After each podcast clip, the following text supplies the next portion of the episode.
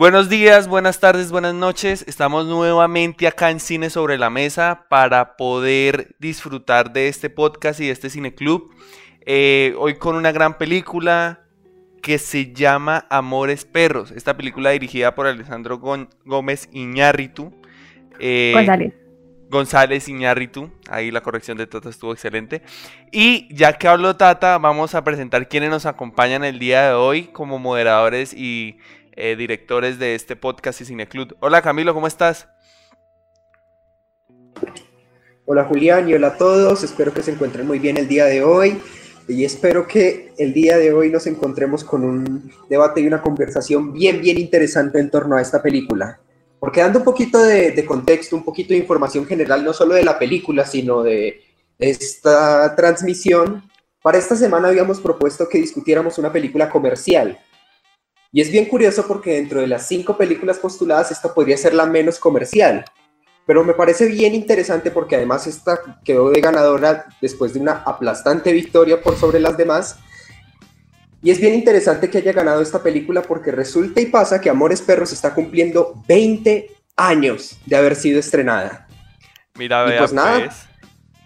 tenemos esta película efectivamente dirigida por Alejandro González Iñárritu, su ópera prima con guion de Guillermo Arriaga, protagonizada por Emilio Echevarría, Gael García Bernal y Goya Toledo, una película que de todos modos efectivamente cuenta como comercial, ya que fue un éxito, no solo en México, sino a nivel internacional, fue nominada al Oscar a Mejor Película en Habla No Inglesa, fue la película que lanzaría el estrellato a Gael García Bernal. Y por supuesto, como ya se dijo, con la que el director González Iñárritu eh, iniciaría su historia en el séptimo arte, con la que empezaría a convertirse en quizá uno de los directores más impresionantes y más reconocidos en la industria una, una gran representación de lo que puede hacer el cine latino en el mundo, ¿no? Un, impulso muy grande a nosotros los cineastas para que hagamos cine, para que hagamos buen cine y para que nos esforcemos porque el séptimo arte en Latinoamérica triunfe y fluya por todo el mundo. Eh, además de Camilo tenemos a Tata. Hola Tata, ¿cómo estás? Hello. Hola, ¿cómo estás? ¿Qué más pues cinéfilos y en peliculados del séptimo arte? Hoy, como dijeron los chicos, vamos a estar con una película yo creería que una de las películas latinoamericanas más queridas, eh, que sin duda logra engancharnos por la crudeza que tiene su historia. Eh, hoy vamos a hablar entonces primero de la estructura y de la narrativa que tiene esta película, que es bastante particular ese juego de historias. Luego empezamos a hablar de la fotografía, del sonido, de toda la banda sonora que tiene Amores Perros detrás. Y eh, terminamos entonces hablando del director y de la interpretación a lo largo de, todo el podcast pueden hacer sus comentarios, pueden dejar su opinión, les pedimos que se pongan bien el micrófono para que su opinión quede clara y eh, que traten pues de hacer una intervención que no supere como a los tres minutos para que todos podamos participar. Arrancaríamos entonces con la estructura. Listo, entonces pues ya ahí Tata y Camilo dieron unos datos de esta película ya 20 años, ¿no, Cami? Una película que a pesar de que tiene 20 años se sigue viendo como si tuviese un día de estrenada. Eh, como decía también Cami, arrasó en la encuesta. No, o sea, pusimos cinco muy buenas películas. Y cuando empezamos a ver eh, cómo se iban moviendo los votos, ya por casi 30% a las otras películas. Entonces muy chévere y muy interesante que haya, que haya gustado tanto porque normalmente en las anteriores encuestas había estado muy, muy reñido por uno o dos votos nada más. Entonces pues es un gusto. Y una película coral, ¿no? Una película con una estructura coral. Eh, tres vidas eh, unidas en, en, esta historia y en este gran, gran guion, porque sobre todo es, es, es, un gran guion. Así que ya saben, pueden ir dejando sus preguntas, sus datos, sus inquietudes, todo lo que quieran aportar en el, en el chat. Eh, acá Camilo y Tata van a estar súper pendientes de eso. Y entonces empecemos. Eh, esta película que empieza con esta escena de, de dos personas estrellándose, muy muy impactante, ¿no? Porque uno salta de este, de este perro muriéndose, un perro que luego va a ser muy importante en la trama. Y desde el principio, eh, como dirían, vale la redundancia, empieza bien. O sea, eh, lo atrapa usted, hay, un choque, luego nos vamos al perro, eh, el perro desangrándose, luego saltamos a peleas de perros, unas peleas de perros muy crudas antes de la, de la transmisión hablábamos con Cami Y como que desde el principio la película nos dice eh, quiénes son los animales acá, los perros o, los humanos, ¿no? Por algo este nombre Amores Perros, que luego termina siendo una transición muy bacana de personajes dentro de la estructura de la película, como vemos nuestra primera historia que es de Octavio, este señor, este joven que vive en un barrio de México, es pobre, no tiene muchas, uno lo ve y dice este man para dónde va, ¿no? Este, este Octavio para, para dónde se dirige, pero termina siendo realmente muy valiente eh, en esta primera escena en la que desde el principio este gran logro de la película que es mostrar la naturaleza, mostrar la naturaleza de una sociedad que lo logra muy bien la película porque es muy difícil mostrar este primera, esta, esta secuencia en la cual eh, nos presentan a Octavio, al hermano Octavio Ramírez, a su esposa, a su hija, y vemos de una vez cómo es la relación con, su hija, ¿no? Vemos cómo es eh, la relación con la bebé y, muy chévere cómo la bebé no termina siendo como un punto de inflexión en la película, sino netamente el amor perro de estos dos hermanos y Susana. Entonces, Cami, cuéntanos.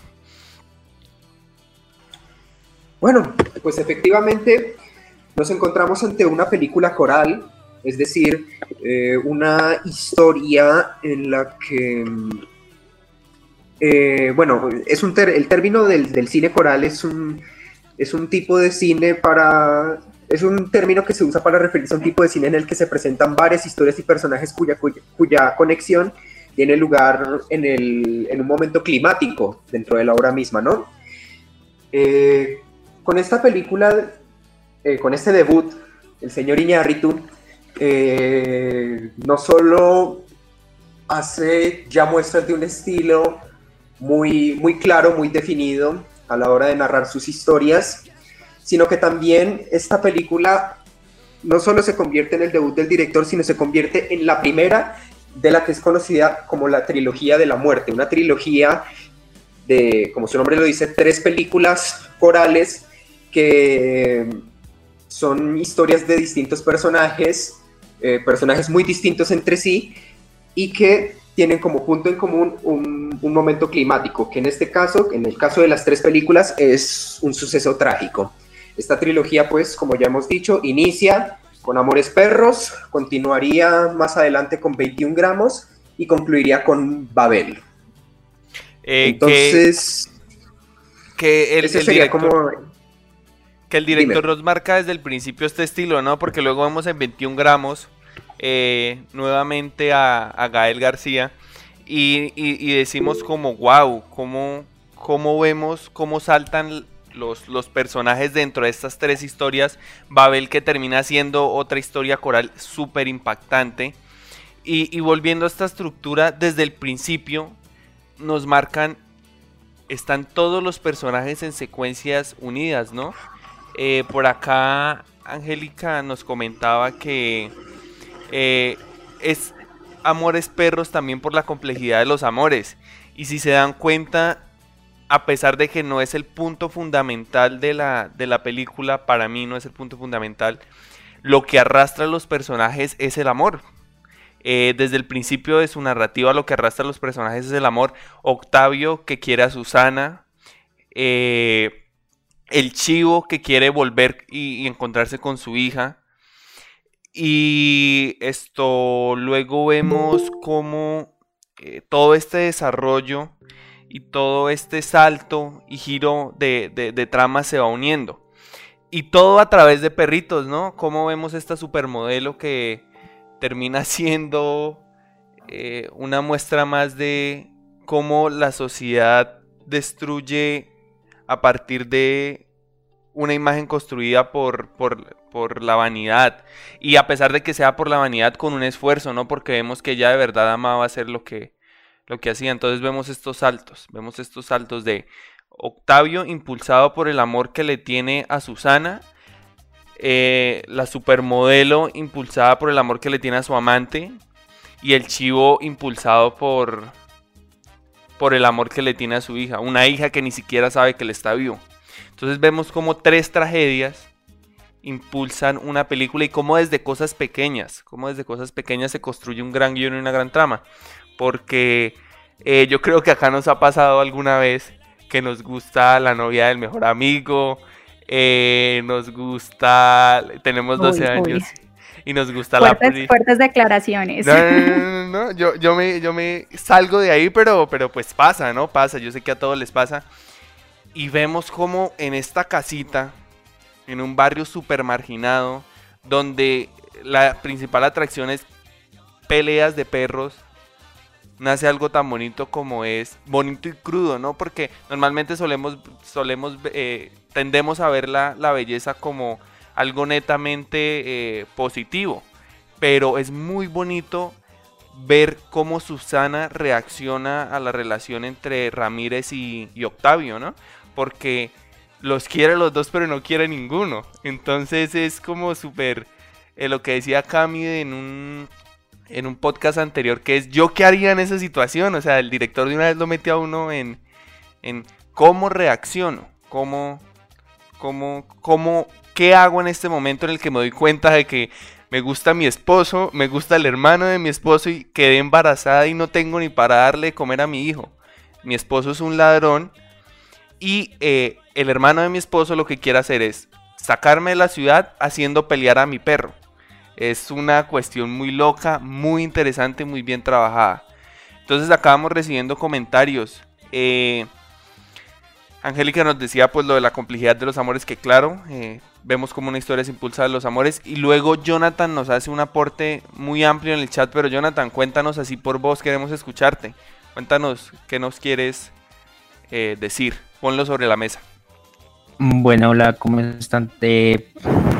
digamos que eh, quiero iniciar pues precisamente con la estructura, es una estructura lineal, pero a medida que se va desarrollando la, la historia, eh, empezamos a ver las escenas, ¿no? Entonces, la primera es, eh, sale un carro huyendo con un perro lastimado, ¿sí? Luego sale Jorge observando una pelea de perros, luego sale Susana, vestida de colegiala de que deja salir a su perro, Luego sale Chivo recogiendo la basura y luego llega Ramiro mostrando la relación con Susana y Octavio. Fíjense que desde el comienzo hay una serie de tensiones y nos están presentando las tres historias.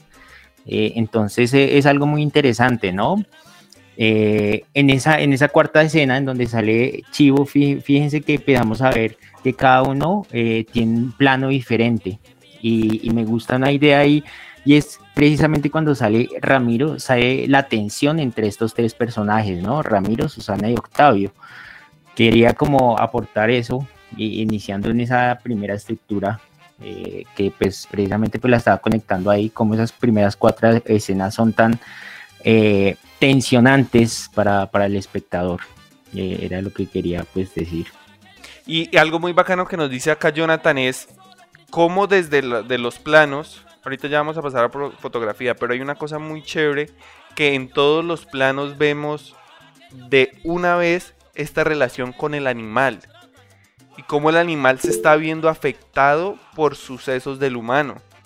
O sea, hay un perro baleado en un carro, hay cinco perritos amarrados a una, eh, a una carroza y, y hay un perro en una casa pobre que lo dejan fugarse, o sea, el perro lo dejan irse. Y desde esas tres situaciones vemos cómo nosotros que somos los humanos podemos parecer más indecentes que estos perros, porque los perros están a merced de, en cambio los humanos están haciendo sobre ellos. Y vemos cómo la naturaleza de ellos es sobrevivir, mientras que la de nosotros es destruirnos entre nosotros mismos, desde el principio esos primeros primeras secuencias. entonces muy chévere, muy chévere lo que aporte Jonathan en cuestión a, a, los primeros planos. Pero Valeria acá, Valeria Gómez nos contó. Eh, Valeria, te escuchamos. Cuéntanos así, pon sobre la mesa qué, qué nos quieres decir. Desde el primer, ¿me escuchan bien? Sí, claro, hola. Hola, desde el primer minuto como que la película tiene escenas demasiado frías y violentas. Entonces como que las actuaciones son muy intensas, hacen como que, el espectador se amarre completamente. Y, realmente los más inocentes ahí son los perros. No sé, como que la pregunta que uno se formula mucho es quién, quiénes son los verdaderos animales, ¿no? Sí, sí, es, bien interesante ver cómo se, ve la transición de, de, los perros en esta situación. Luego de, la, de, Octavio, ya ahí expusimos la relación de Octavio, saltamos a la relación que tiene eh, el chivo, ¿no? Muy, muy triste este personaje, muy crudo, muy difícil de digerir. Un personaje que mata, que es un asesino a sueldo, pero que uno quiere, ¿no? Eh, ¿Cómo se logra este, este proceso cinematográfico en el que el antihéroe lo termina enamorando a uno? Un asesino que uno desea que mate a ver si algo, que haga algo con su vida, que genere ese dinero, algo, que pueda encontrarse con su hija. Entonces, Tata, cuéntanos sobre esta segunda historia. Bueno, entonces, eh, recopilando un poquito de lo que venía hablando Jonathan y lo que venían hablando todos, tenemos un grupo de personajes que realmente nunca llegan a conocerse entre sí, que tienen dentro de las tres historias eh, elementos comunes que permiten como esa, esa unión entre las historias, aunque no sea una unión literal, que son, por una parte, el tema del accidente automovilístico y por otra parte, el tema de los perros que lo empezaba a mencionar Valeria. Los perros se vuelven en un elemento fundamental dentro de las tres historias porque cumplen como una doble tarea. Eh, por una parte tienen esa carga simbólica de la relación que hay entre, entre los humanos y los perros y por otra parte está también como esa relación funcional de, la mascota. Entonces desde ese punto de vista simbólico los perros, eh, sea Coffee, sea Richie o sea la manada de Chivo, logran despertar el amor y la lealtad en los personajes. Entonces se convierten como en una clave para transmitir los afectos, una clave para tomar decisiones y para asumir riesgos a lo largo de la historia. En el caso entonces de Chivo, veíamos que el dolor que le causaba a Kofi al asesinar a toda su manada le hacía entender también los errores y lo ponía a repensarse y a tratar de recomponer su vida para cambiar de cierta forma la dirección que tenían sus planes. Sí, eh, y sobre todo ver cómo desde una construcción muy simple, porque si uno se pone a mirar, la única situación realmente que la gente, que la opinión general vería como impactante es la pelea, la, la, historia de Octavio, ¿no? Y los perros y el hermano, porque es algo muy controversial. Pero nos vamos a algo que ha sido más normalizado, como es la indigencia y la infidelidad y desde esta mujer, desde la supermodelo y, su amante, vemos como una cotidianidad puede ser supremamente triste, supremamente, o sea, ver cómo las secuencias de esta señora que se muda frente a un cartel gigantesco de ella, porque acaba de, de, firmar un contrato en el cual va a ser la modelo más importante de la ciudad, se estrella, queda en silla de ruedas y le terminan amputando la pierna. Entonces como una cuestión tan cotidiana termina siendo algo tan, tan fuerte. Ella, ella estaba feliz siendo supermodelo, pero terminó siendo una mujer sin pierna porque dos personas estaban fugando de unos asesinos. Entonces vemos cómo eh, Iñárritu nos va construyendo estas secuencias y las, y las va combinando. Y también cómo la indigencia es muy triste, ¿no? Como esto que vemos que pasa mucho en las ciudades grandes, Tata en Medellín, Cami en Bogotá. Eh, vemos a un indigente con sus cinco perros y decimos, ay, pobrecito. Pero no vemos qué hay detrás de todo eso, no vemos qué hay detrás de esos cinco perros y de ese señor y acá lo presentan de una manera magistral. Eh, yo en lo personal siento que eh, primero es mi secuencia favorita, la de este señor, la del chivo. Y siento que él toca algo que si nos ponemos a pensar no se toca mucho en la cinematografía, que es el contexto del indigente. Cómo sobrevive el indigente día a día y cómo vemos acá que el indigente normalmente tiende a ser alguien muy dolido y muy arrepentido por las diferentes decisiones que toma en su vida y cómo una simple ayuda o un simple impulso puede cambiar para siempre su, destino. Entonces es muy chévere ver cómo, cómo estas tres historias se narran desde, estas dos historias de la modelo y del chivo se narran desde algo tan pequeño para construir algo tan grande. Jonathan, ¿qué nos quieres contar? Ah, Nicolás, Nicolás está antes. Nicolás, dinos. Eh, hola. Hola, ¿qué tal? Eh, pues el, problema de Chivo, que en realidad no, no es un problema, y es que Chivo representa como el corazón, lo, lo que quiere decir la película. La película termina siendo un, retrato de, Latinoamérica, por eso nos muestra la ciudad principal de México, nos muestra el, pues el, el DF y nos muestra todos los niveles sociales y cómo todos sufren. Vamos al inicio, Chivo eh, comete el, asesinato y ahí vemos cómo la sangre de la persona que asesinó queda hirviendo sobre una parrilla. Y eso ese es un recurso que, que creo que Iñarrito nunca volvió a usar, pero es establecer la emoción de la película desde el inicio que la película se presenta como eso todo el tiempo, como la, sangre caliente de todos los personajes es lo que los lleva a eso. Y en Chio encuentro el personaje con el que todos más nos relacionamos porque es el personaje que retrata esa, esa realidad. Es, es, en pocas palabras, un, desposeído de esos que, que pues en toda Latinoamérica encontramos en todos lados y es un desposeído que tiene un pasado relacionado a su contexto social. El chivo no llegó a ser chivo simplemente porque la vida lo trató así, sino porque tiene un, bagaje y tiene un recorrido por el país en el que estaba. Y dramatúrgicamente es, es el personaje más, más impactante por, por el, el diálogo, la escena que hace con... Con los hermanos. Como, no, pero con, solo con el primero que secuestra, cómo va jugando con él, cómo va jugando con él, es un recurso que nos construye una relación entre los personajes solo a partir del diálogo, porque la, acción es casi nula y solo a partir del diálogo nos va construyendo las relaciones y nos eh, pone en situación de cómo son todas las relaciones de Chivo.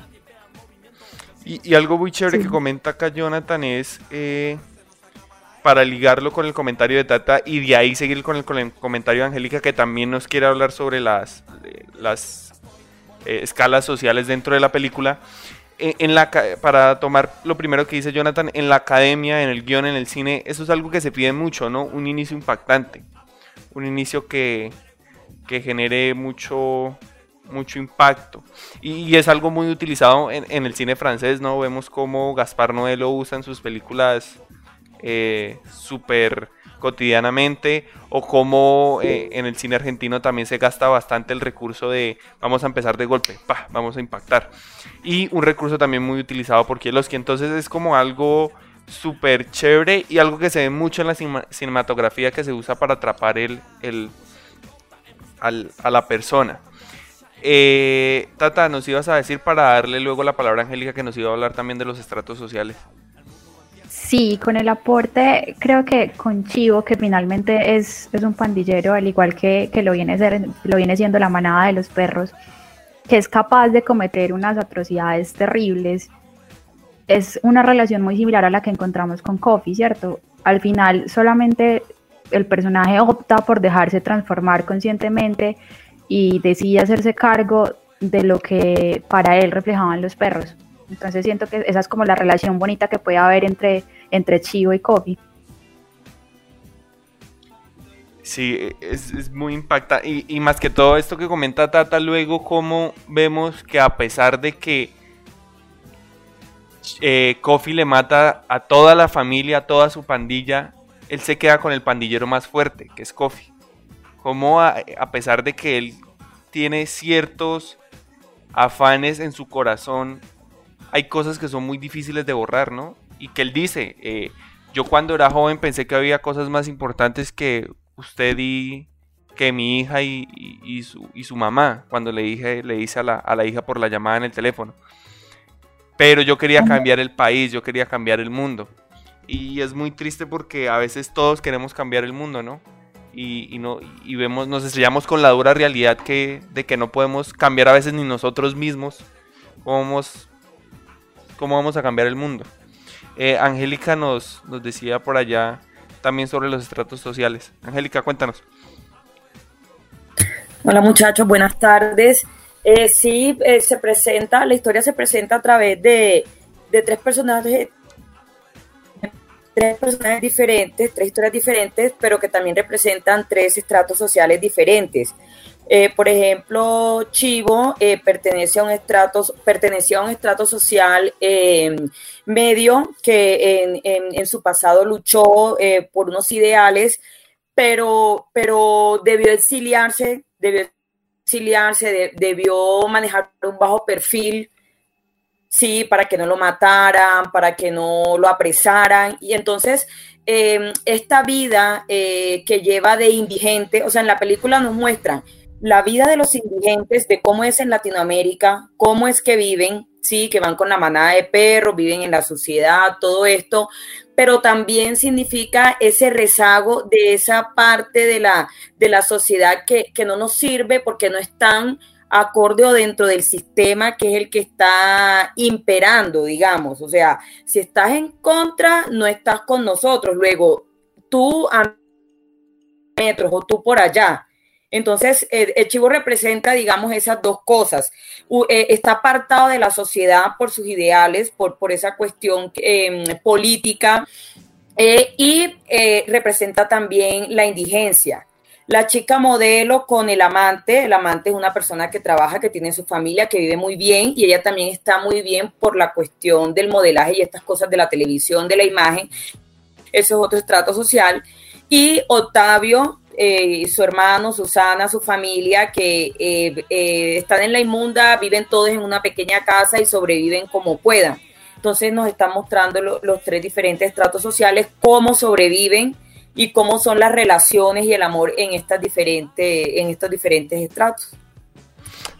De lo que dice Angélica, eh, Lorena nos tiene un dato. Lorena, cuéntanos que por ahí leí algo muy interesante en el chat. Cuéntanos, eh, pon sobre la mesa ese dato que nos quieres dar. Eh, hola, sí, hola, ¿cómo van? Hola, ¿qué tal? sí, claro, es que Angélica, Angélica nos contaba que le desesperó la escena donde la modelo buscaba a su perro abajo del piso. Entonces, el dato que les tengo es que esa escena es basada en una historia que le ocurrió a un amigo de Iñárritu.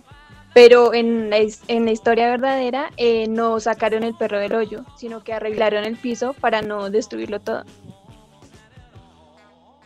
Es cierto, ese dato que, nos cuenta Lorena es algo que, que ha sido como repetitivo también a lo largo de la promoción de la película que hace todavía mucho más importante el, el, drama de Valeria de querer arriesgarse y arriesgar su relación y arriesgar su pierna por rescatar y salvar a su perro. Y más cuando entonces nos damos cuenta que parte de, de una historia que en algún momento fue real y pues que finalmente es algo que puede pasarle súper fácil también a, a cualquier persona.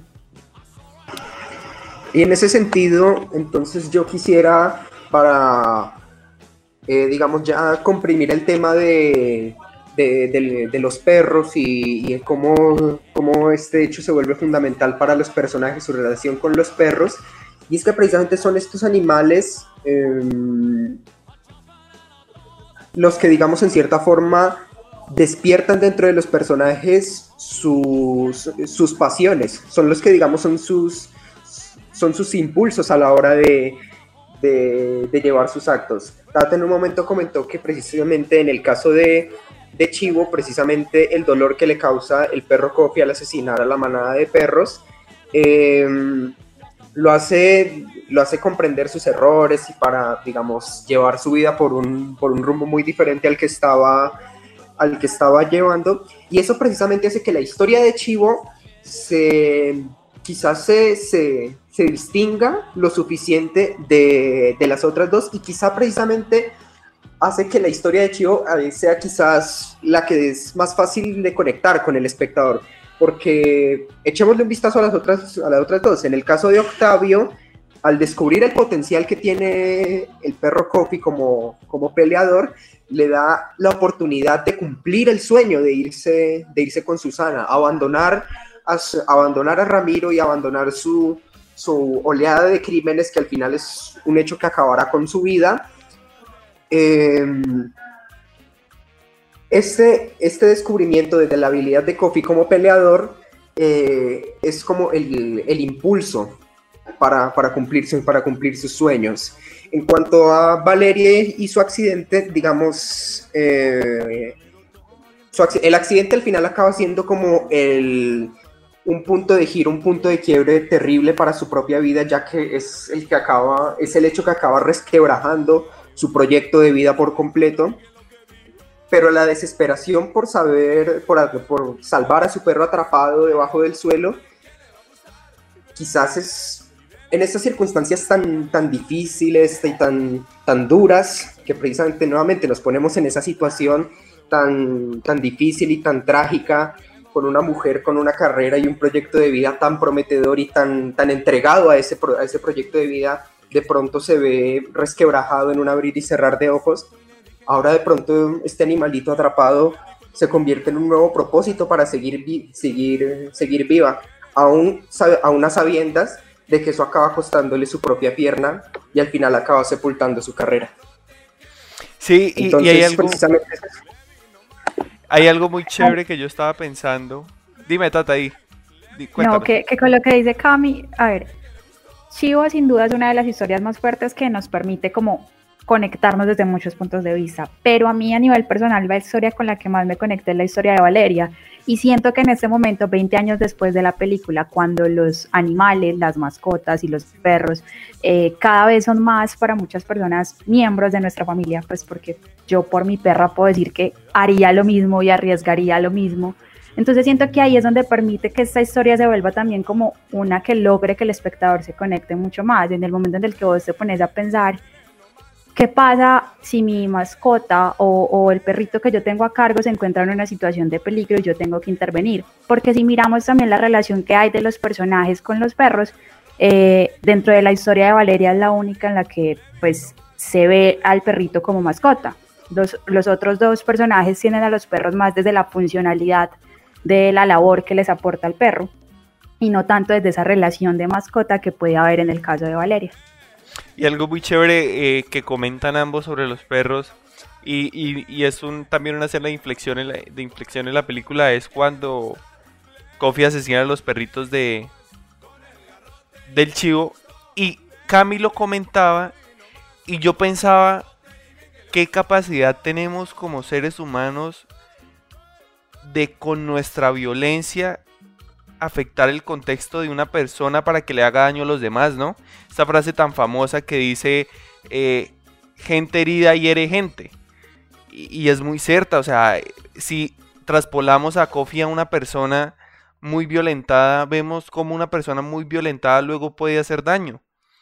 Que es más o menos el ejemplo que también se ve en Octavio, ¿no? Porque uno al principio ve a Octavio muy gallina o a Octavio muy entre todo este contexto tan violento lo ve uno sano. Y vemos como incluso en las, en las que es un gran actor, a mí él me parece un gran actor, lo vemos asustado incluso cuando va a poner a pelear a Kofi.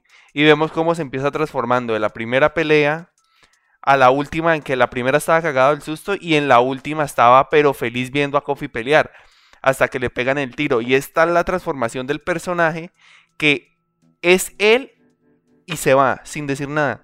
Pero vemos cómo se transforma, gira, se devuelve y apuñala a, este antagonista de esta historia. Entonces vemos cómo nosotros desde un contexto violento y generando violencia podemos afectar terriblemente a otra persona. O sea, el simple hecho de generar un dolor, de lastimar la forma en la que una persona ve el mundo y, y buscar hacerle ese daño, puede no solo afectar a esa persona, sino a todo un círculo que está alrededor de ella. Entonces también esa cuestión de Coffee nos invita a pensar mucho en cómo nosotros actuamos a partir de nuestro contexto con los demás, ¿no? También tener cuidado en ver el daño que podemos causarle a las otras personas. Jonathan, hace un rato. Eh, antes, de, antes de darle ahí la palabra a Jonathan, creo que es válido recordar algo importante y es que durante la el rodaje de la película no se lastimó ningún perro, no sobra decirlo, es una película que ya tiene pues como sus añitos, entonces válida la aclaración, no fue lastimado ninguna mascota ni ningún perro durante el rodaje y dentro de la producción hicieron algo muy chévere, fue que le pusieron a los perros unos bozales transparentes para poder hacer como las, acción, las, las escenas de acción sin que estos salieran lastimados. Hay algunos en los que vemos como a los perros acostados, eso fue un proceso como de dopaje pero con acompañamiento veterinario, entonces ahí ningún perro salió herido afortunadamente. Ah, mira, acá Tata nos tiene el dato. Dinos, Lorena. Y también para que las escenas se vieran tan reales, eso fue básicamente la magia de la edición, porque también tomaban tomas, valga la redundancia, eh, donde los perros simplemente estaban jugando y ya con la edición ya hacían que la escena se viera tan fuerte. Sí, sí, eso lo comentaba Cami antes de que empezáramos el podcast. Yo le preguntaba, porque yo ya me había visto la película, pero yo le preguntaba a Camilo afanado, Camilo, a los perros les hicieron algo, ¿cómo los ponen a pelear? Y se lo juro, Camilo me decía, no, mire, tranquilo, ¿qué tal? Porque yo en lo personal, yo amo mucho a mi perrito que está acostado acá al lado mío, y en general a los animalitos, pero tengo una debilidad extraña por los perritos, ¿sí? Como que uno ha tenido mucho choque con ellos y lo han acompañado mucho a uno y uno dice, no, ¿cómo los van a poner a pelear así? Yo le preguntaba a Camilo, pero en una preocupación absoluta de que si les habían hecho algo. Y pues Camilo me comentaba lo que dice Tata. Y pues si alguno no lo sabía, estén tranquilos. Una producción muy, muy grande y profesional la que nos, la que nos trajo esta película. Así para ir saltándonos en los temas, Jonathan eh, Cóndor, nuestro Cóndor, le decía a Jonathan que la película no le parece tan lineal, ya que empieza con un suceso del segundo acto y vuelve a expresarse eh, este momento del segundo acto al inicio de la película. Eh, y además este, este, este juego de, saltos nos muestra la cara fea de Latinoamérica, el crimen organizado, que es algo de lo que no, nadie había dicho, que está súper chévere porque sí, hay un crimen organizado muy fuerte detrás de la pelea de perros, la violencia total y la miseria cultural de este lado del planeta. Que aunque eh, se ve de este lado del planeta, yo siento que esta cuestión de, lo, de la pelea de perros y, todo el mundo de, de, de, mafias que se arma detrás de esta pelea de perros, no es solo de este lado del continente, siento que en todo el mundo está sucediendo y sucede y ha sucedido la cuestión de las mafias de las peleas de perros, ¿no? Que luego se termina convirtiendo en algo más grande. Entonces, yo estoy de acuerdo con lo que nos dice el, eh, nuestro cóndor. Eh, yo sí siento que es más una estructura coral que lineal. Eh, y que en esta estructura coral hay saltos de, tiempo dentro de la película. Muy a lo club de la pelea empieza, ¿no? Muy... Se va a caer el edificio. Volvamos a películas de años muy parecidos. De, de años muy similares. Una del 2000 y pues la otra también muy cercana. Eh, Ángela, Ángela, Ángela, tiene como una opinión súper interesante en el chat. Cuéntanos, Ángela.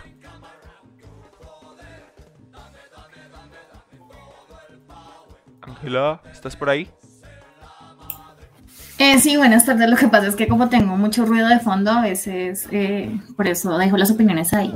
Es que a mí me pareció interesante siempre en la película cómo hacen esa comparación de los perros con las emociones y los impulsos humanos. O sea, si uno evalúa lo que, eh, digamos, la personalidad de cada perro, es una clara representación de la rabia, la pasión, el, el, de ser también sensibles a su amo, ese sentido de dependencia hacia alguien, o sea, siempre hacen como esa metáfora del perro y, todo el hecho de ser humano, todo lo que nos hace humanos, tanto lo sensible como lo impulsivo. Sí, y eso es una, una, cuestión clara, una cuestión clara. Por eso no sé si hay, hay, una, hay una cosa muy chévere que es que en las, en las escenas de acción siempre hay un perrito, sea el perro que sea.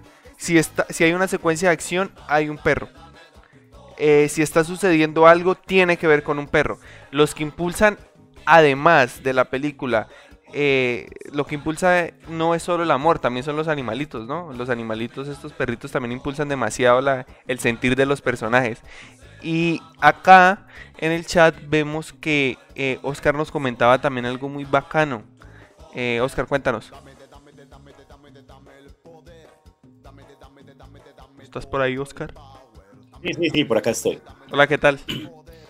A ver, bien o no, nada, la película me parece muy bacana, pero yo siento que, o sea, ahorita que estaban hablando del chivo, ¿cierto? Lo que pasa es que eso el personaje como más impactante, el más deslumbrante, pero si uno se pone a mirar como con un poquito más de, de detalle y con un poquito más de ojo clínico, el personaje mejor trabajado es Octavio, es que, es, es que le toca hacer un recorrido una transformación de su actuación a lo largo de toda la película en la que, como ustedes decían, empieza como muy inocente, empieza como, ¿qué? Como ahí siendo un joven todo despistado, irascible, con actitudes de niño, con una inocencia toda enfrentada, pero el mismo giro de la película lo hace, lo hace como transformarse completamente. Me parece muy bacano también cómo maneja ese personaje las emociones, o sea, empieza como con esa relación con Susana que parte como de una necesidad afectiva y emocional, que básicamente es, la confunde, está confundiendo esa emoción con la pasión y le toca transformarse literalmente, porque es que, pues, pucha, en ese, me perdonan la palabra, como en ese mierdero de familia que vive, pues también, eh, le toca transformarse, eso es como adaptarse o morir. Y eso realmente es parte de la realidad latinoamericana, las familias con tantos conflictos, con tantas dificultades. Uno quizás de pronto no las, no las vive, pero uno sí las, las conoce. Y me parece que ahí hay un reflejo muy bacano de, la sociedad latinoamericana, pues desde hace 20 años yo creo que no hemos cambiado, creo que hemos empeorado realmente con respecto a ese momento en términos de, la composición social familiar latinoamericana. Era como ese acotecito el que tenía ahí y me parece también como pues como para rematar en comentario, creo que, que ese, ese chivo pues realmente que siempre lo estamos viendo como, como, como ese personaje que, que se prostituye socialmente literalmente eh, es más, más bien un reflejo de, de, la sociedad mexicana que, pucha, Colombia ya se la sobrepasó en, en cantidades abrumadoras, ¿cierto? Eso es como mi acote, pues ahí. Vale, Oscar, buenísimo. Eh, William nos dice, ¿puedo hacer un comentario, William? No nos pida permiso, hágalo, cuéntenos. ¿Qué, qué, qué, qué va a poner sobre la mesa? No, pues eh, es una película, para mí es la gran obra, ópera prima que, del cine latinoamericano.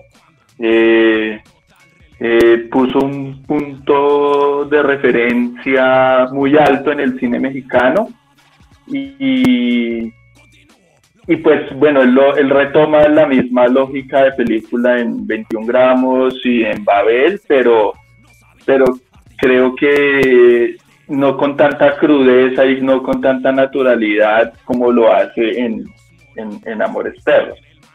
Y pues bueno, aprovechando de que ustedes están ahí hablando y que tienen como, a mí eh, les gustan mucho los perros y, el todo, y, todo el cuento, pues quería recomendarles una película, eh, quizás alguno la conoce, White Dog.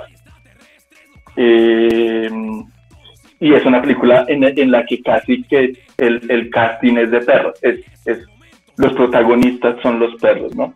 Eh, hacen un trabajo increíble de, de, de, amaestrar perros, ¿sí? Y trata, y trata como toda la vida del perro, ¿no? En diferentes, en diferentes eh, aspectos, ¿no? Su relación con el amo, la relación con las peleas de perros y, y lo más bonito es cómo el, el mejor amigo del hombre al final de la película se voltea y pues bueno, sería interesante que la vieran a los que les gustan los perros, ¿no? A mí casi no. Super William. No, déjanos por el el nombre de la película. Creo, entendí como Wild Dogs, pero no sé si es esa. En la, yo, eh, pues William, ¿es esta película en la que ah, White. Dogs, listo. ¿Qué, Cami, ¿nos, iba, ¿nos ibas a decir? Sí, bueno, entonces pues simplemente... ¿Ibas a decir algo más, William? Sí, esta película ganó a Certain Regards en la, la, la categoría de Certain Regards en Cannes en 2014, creo. Y, y, le dan la palma de oro de los perros a los perros por, por si hacen un papelazo en esa película. O sea, es fantástico como logran eh, amaestrar a los perros para que ellos sean los protagonistas. William, vale mucho la pena verla. William, ¿ves mi pantalla? ¿Es esta que te estoy mostrando acá? White Dog, no, espérame. Bueno, búscala y nos mandas el link y nosotros seguimos y ahorita volvemos a ella para pues dejarla de referencia antes de finalizar el podcast. Mándanos el link donde podamos ver, ¿vale? Cami, nos decías. muchachos, yo creo que es hora de que sigamos con aspectos un poquito más técnicos de la película, hablemos de la fotografía, hablemos del sonido, eh, para seguir adelante con la discusión del podcast. Desde la fotografía yo no tengo mayor aporte, solo que la escena del accidente al principio fue rodada con cámaras en simultánea, entonces yo digo, qué gallo, o sea, ya ahí uno dice, impresionante este trabajo, ¿cierto? Y más adelante, en el momento de, de las escenas de las peleas de perros, también vemos unos cambios de cámara súper rápidos. No sé si alguien en el chat quiere hacer un aporte respecto a la fotografía o si los chicos pues tienen algo para decir. A mí me pasa algo curioso con la fotografía de esta película, que es que siento que los planos abiertos eh, están muy bien trabajados, o sea, tienen una producción y un y una están tan pulidos los planos abiertos de esta película, los planos generales y los planos medios, pero en algunos momentos me sentí incómodo por cómo cerraban los planos eh, a unos planos a unos primeros planos de los rostros de los personajes. Algo que suele suele, suceder mucho en, las primeras películas de los directores no eh, que esto siendo ópera prima es un logro grandísimo es una grandísima película pero cuando Octavio estaba conversando cuando Susana conversaba cuando prácticamente todos los actores de la película intentaban entrar en una conversación, yo siento que por cuestiones de que tal vez eh, era su primera película, algo que nunca le volvió a ver Iñárritu, era que estaban en unos planos trabajados, grandes, eh, en los que se representaban muchas acciones y de repente lo cerraba para el diálogo. Y yo sentía que a veces no era tan necesario cerrar así de fuerte el, el tiro de cámara para poder expresar, porque rompía esta expresión tan grande que tenía esa escena, ¿no? Si vemos una alberca en la que se están matando dos perros y le van a pegar un balazo a uno, no me cierre el plano porque el plano está precioso así, o sea, es qué impacto. Entonces, pues eso fue algo que no me gustó de la fotografía en algunos tramos de la película. Por acá miramos el chat. Nos dice, ahorita al final eh, nos cuentas de ese guiño a la tesis de Amenebar. Eh, nuestro cóndor nos va a contar. Y eh, para hablar de, la banda sonora, Tata nos decía ahorita antes de empezar el podcast que la banda sonora le encantó.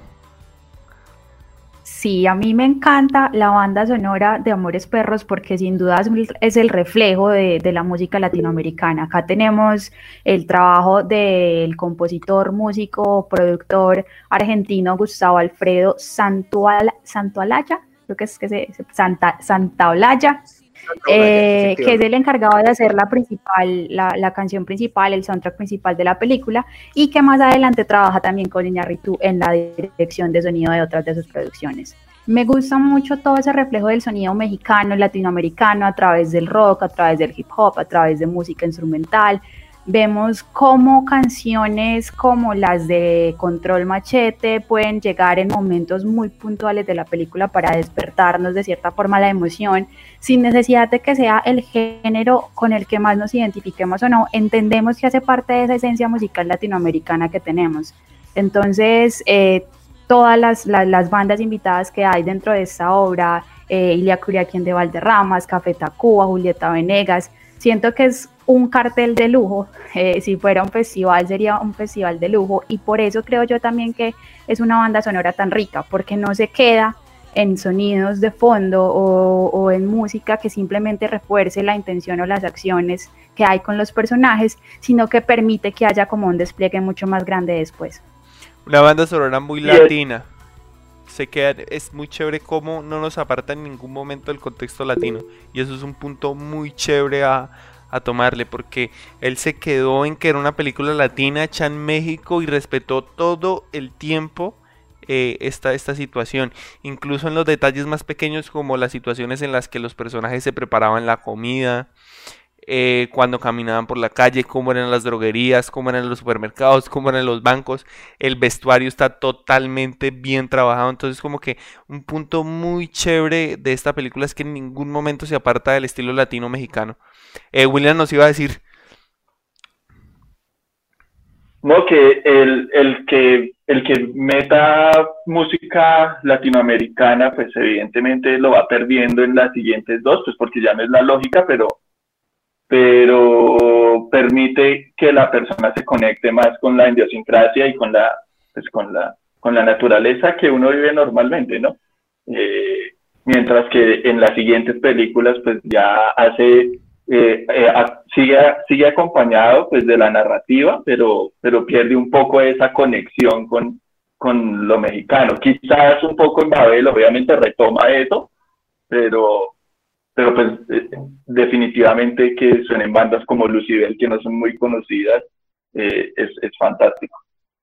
Y, y, y, el que hace el, el, el, el, comentario sobre Babel, en Babel yo siento que la rompe más musicalmente, o sea, Babel a mí me parece musicalmente una maravilla como uno siente en la música y en el soundtrack, en el soundtrack, todas las culturas, las, las cinco o seis culturas que se tratan en esta película, que ya en otro momento tal vez gane Babel una encuesta y estemos hablando de Babel, pero sí es un logro musical muy chévere y un soundtrack muy...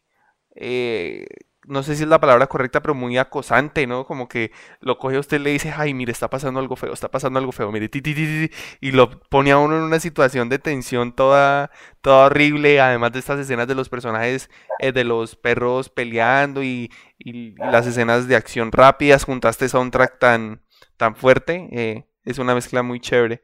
Eh, acá Jonathan nos iba a decir... Hay, hay, una canción que les recomiendo mucho que la busquen y la escuchen, que se llama De Perros Amores, que es una mezcla de Eli Guerra y Control Machete, que sale también como una de, piezas, una de esas piezas promocionales de la película, que no está dentro de Amores Perros como una canción principal. Uy, pero ese tema para mí es como lo máximo, porque resume muy bien todo lo que puede sentir el espectador cuando ve la película. Con respecto al trabajo del compositor Santa Olaya, que eventualmente se convertiría en un músico, un compositor dentro del cine muy destacado y muy reconocido. De hecho, no solo en el cine, en la cultura popular. Sus trabajos más recientes es componiendo la banda sonora de los populares videojuegos de The Last of Us.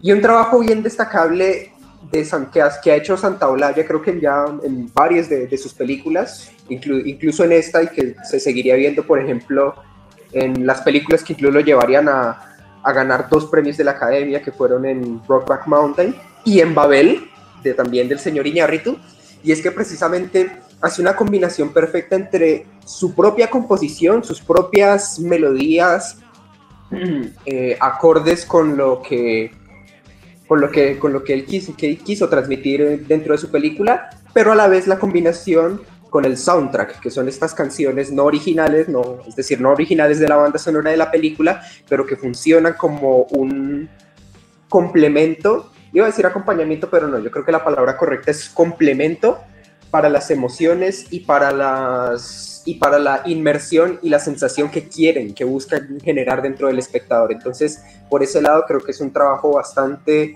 eh, sobresaliente, como mínimo sobresaliente de, del compositor Santa Olaya.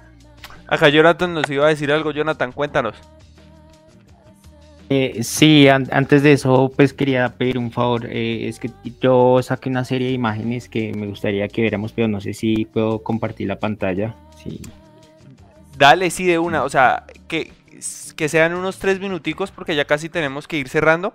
Pero si quieres, dale y, y, comentamos esas imágenes para que la gente que está escuchando el podcast pueda saber de qué estamos hablando. Si quieres, dejo de compartir mi pantalla y comparte la tuya así rápido. Y mientras vamos, eh, para ir finalizando el podcast, mire, muy chévere, vamos a finalizar con las imágenes de, de Jonathan. Eh, hablemos un poquito del director. Acá ya pueden soltarse más a los que tienen como pena de hablar. Un director que, pues, ¿qué se puede decir? Que ha hecho de todo, ¿no? De todo en todos los lados, todos los ángulos, entonces...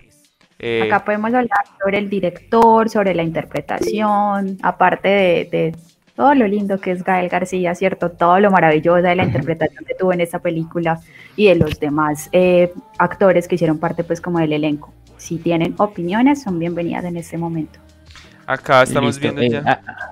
Ah, ¿ya, ¿Ya la están viendo? Sí. Sí.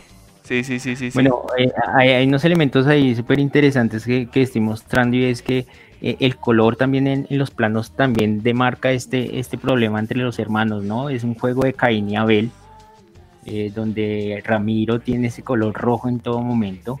Esta escena me parece de, de las mejores escenas y es, y es este símbolo que a su vez pues es tan infantil, pero pero de la forma en la que está enfocada le da ese, ese lugar de tenebrismo, ¿no? Y precisamente para los que nos están, para, eh, Jonathan, para los que nos estén escuchando, o sea, los que, los que nos vayan a escuchar el podcast, sería bueno que describieras cuáles son los planos en cuestión a los que te refieres, ah, okay. para que sea mucho eh, más claro. Es, eh, eh, este, esta figurita, eh, ¿cómo es que se llama? El, El juego de, de la, de, la, de la bebé, el, Sí. el juego de, cuna de la bebé. El juego de cuna de la bebé, digamos que tiene un, un tiene un- una iluminación baja eh, con un tono rojo y es precisamente porque en esa escena, en esa escena eh, pasa algo muy sexual, ¿sí? Y, y queda sonando y queda dando vueltas y creo que es un plano que demuestra como ese, e- esa, esa configuración de este, de este, de este personaje Ramiro, ¿no? Que si ustedes se dan cuenta, cada vez que llega drogado, cada vez que llega violento, de- tiene un color totalmente rojo, diferente a su, compa- a su compañero, y ahí empezamos a mirar todo el juego de- cromático, ¿no? Su hermano es el color azul, ¿no? Eh, es- yo creo que ese es el trabajo más, más interesante, precisamente porque, porque pues, eh, si ustedes lo ven muy bien, eh, en todo momento hay un color azul tenue eh, en, en la imagen de, de- del hermano, ¿no?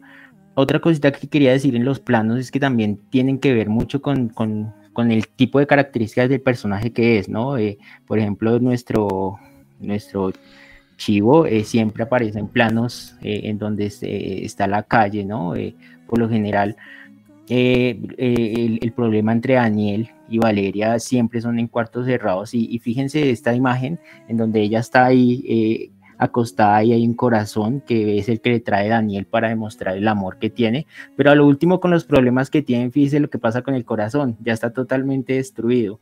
Y el uso de las fotografías, yo creo que el uso de las fotografías es tan importante porque fíjense que por ahí alguien lo había comentado, está al frente de esta, de esta imagen en donde eh, está toda la representación de, la gran actriz y luego volvemos a ver esas imágenes pero en, eh, blanco y negro, ¿no? El uso de las gafas, fíjense que la utilería también es tan importante, el uso de las gafas para, para Chivo es el cambio en el que él dice, eh, tengo que transformarme, ya no puedo seguir así. Y como todo país eh, latinoamericano y en donde siempre está el Sagrado Corazón de Jesús, no pueden faltar los objetos religiosos. Y de ahí quiero añadir una base tan importante y que me parece tan genial de, por parte de, de, Iñarritu, que es no, ustedes van a ver los mil problemas, pero no van a ver un policía. Y es por el hecho de que la justicia es muy metafísica, la justicia es muy Dios.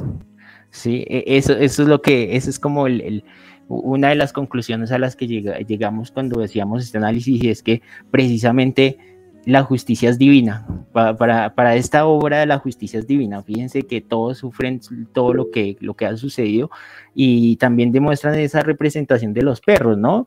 Fíjense que por eso yo decía, bueno, cuando, cuando eh, Kofi llega en manos de Chivo, se convierte y pasa a ser negro, pero él ha pasado por toda esa trascendencia de que lo, le pegaron, eh, fue un guerrero, casi lo matan, pero es un sobreviviente al igual que Chivo.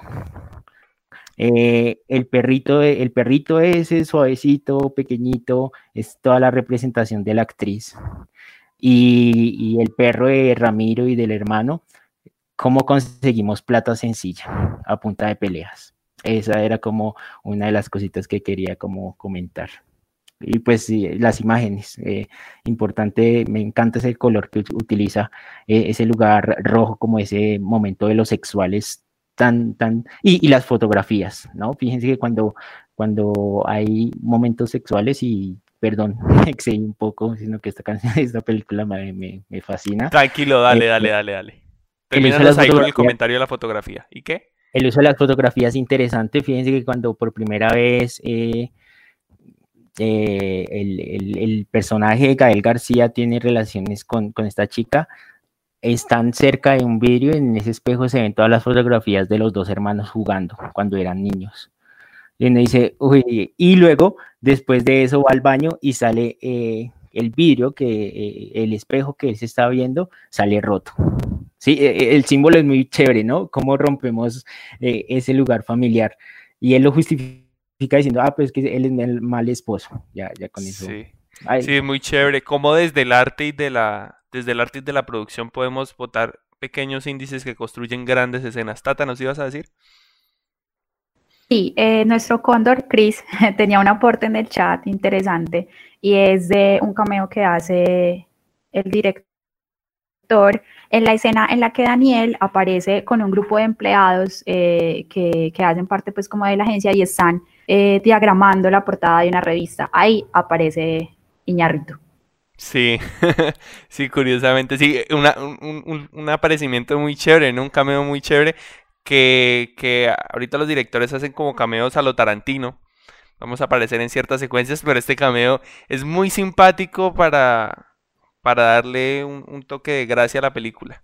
Eh, Oscar, ya para ir cerrando nuestro podcast y Cine Club Cine sobre la mesa, Oscar nos quiere dar un aporte muy chévere eh, sobre toda la cuestión que es la relación y los mensajes que nos da la película. Cuéntanos, Oscar. Sí, vale, mira, alguna vez escuché a González Iñárritu decir pues que la película, él la considera una película muy política, porque básicamente lo que ponías en escena era como los efectos de vivir bajo, bajo un régimen político autoritario, pues cualquier parecido con nuestra situación es muy similar. Y me parecía muy bacano cuando él decía que ese silencio del chivo era sumamente simbólico, porque era como expresar lo que nos pasaba y por lo que teníamos la mayor parte de los problemas en Latinoamérica, que era la falta de diálogo a nivel del, pues como el círculo interior familiar, la falta de comunicación como, como sociedad o como ciudadanos y finalmente pues la represión sobre la libertad de expresión.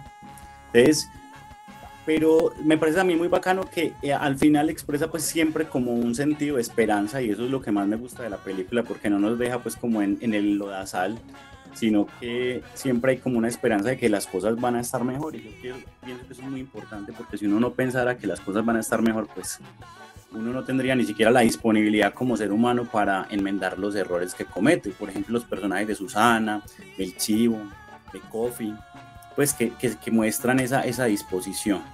Y pues finalmente creo que hay una posición muy clara de, de propender hacia lo que es una estabilidad económica, política, ideológica, con la llegada del, del, presidente Vicente Fox a México, pues que en ese momento se, se vislumbraba como una ruptura frente a la política tradicional, autoritaria esa que venía, algo que pienso que estamos muy urgidos también de tener en este país un cambio radical de, de política. Entonces, mira, hay 20 años de diferencia y es como si pasáramos de verlo allá a verlo acá. Ese era como el acotecito que tenía. Gracias. Vale, acá un Andrés nos contaba sobre eh, Oscar nos contaba sobre varias cuestiones políticas y de relaciones de los personajes dentro de, de esta sociedad que nos enmarca la película. Tata, cuéntanos esa historia chistosa que estás comentando en el chat para ir finalizando. Sí, Chris, Chris me recordó algo de los datos curiosos que hay en esa película, es que durante la producción eh, hubo una banda que les robó todo el equipo, o sea, se robaron todas las cámaras, se robaron un montón de cosas de la producción y los contactaron, decidieron hacerlos partes del, del equipo de seguridad pero nunca devolvieron lo que robaron. Entonces es muy teso como grabar y hacer cine en Latinoamérica hace que esto que pasó en México pueda pasar en Colombia, pueda pasar en Venezuela, pueda pasar en otro país y nosotros nos sintamos identificados con eso.